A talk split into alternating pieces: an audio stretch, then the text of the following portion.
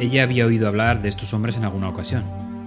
Salían por parejas, al caer la noche, y pasadas las doce, tanto en invierno como en verano, siempre llevando un farol y tocando una campanilla.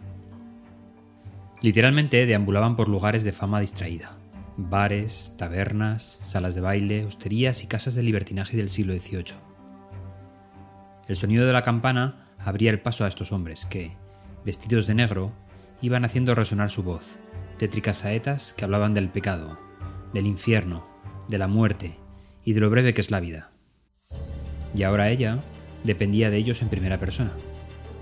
Su pecado había sido enamorarse del señorito de la casa donde servía. El amor y la inocencia de creer que el amor era correspondido, cuando el señorito solo deseaba otra cosa de ella. Su cuerpo había cambiado en las últimas semanas, síntoma de un embarazo.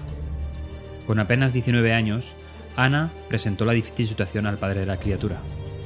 Se montó un discreto revuelo en la casa del señorito. Los señores de la casa tomaron la decisión muy rápidamente acerca del futuro de la joven, que en aquellas épocas también estaba a cargo de ellas, además de darle trabajo. Como era previsible, se decidió alejar el asunto lo antes posible, enviando a la joven con los señores de las rondas nocturnas. Así fue como Ana ingresó en la casa del pecado mortal, donde la vida pasaba del color al blanco y negro.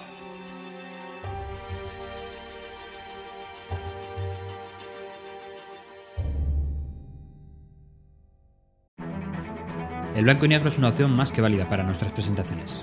Yo sinceramente huía de esta posibilidad, pero bien pensado, estaba realmente equivocado. Empecemos pensando en los demás. El 10% de los hombres y el 1% de las mujeres tiene problemas de visión relacionadas con el color. Y muchos de nosotros, si debemos imprimir algún documento por cualquier motivo, lo hacemos en blanco y negro para abaratar el coste de la impresión. Como siempre, el dinero manda. Algunas revistas científicas incluso cobran una tasa extra en la publicación de los artículos que presentan color en sus gráficos o textos. Por todo esto, debemos pensar en la opción del blanco y negro. Esta combinación de colores transmite sensaciones de pureza y simplicidad, que en ciertas ocasiones es muy útil, pero entiendo que puede resultar monótona y aburrida en otras situaciones. Si definitivamente nos decidimos por usar color en lugar de blanco y negro, debemos seguir pensando en cómo se transforman estos colores a la escala de grises.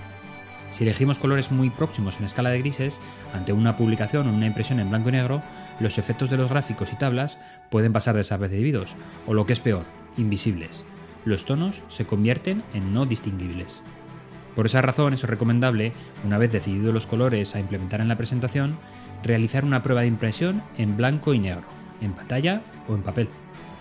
Esta será la prueba de fuego para saber si la presentación continúa manteniendo los efectos de destaque que pretendíamos inicialmente con los colores.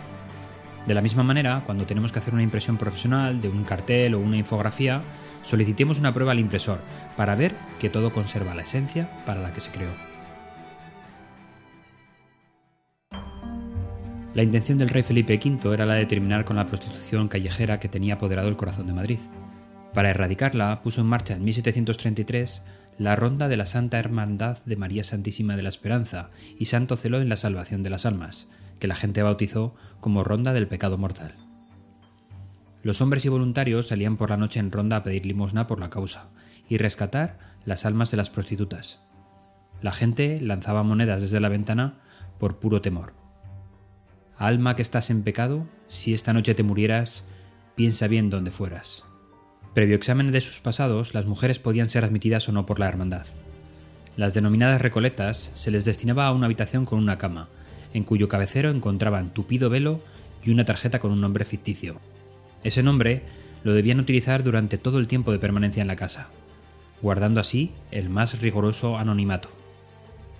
Tenían derecho a recibir la visita de sus familiares, solo en los días señalados, y a entrevistarse con ellos a través de una tupida celosía. Las recoletas ricas podían ingresar en la casa abonando la cantidad de tres pesetas diarias, en concepto de donativo para la hermandad, y tenían derecho a una habitación individual.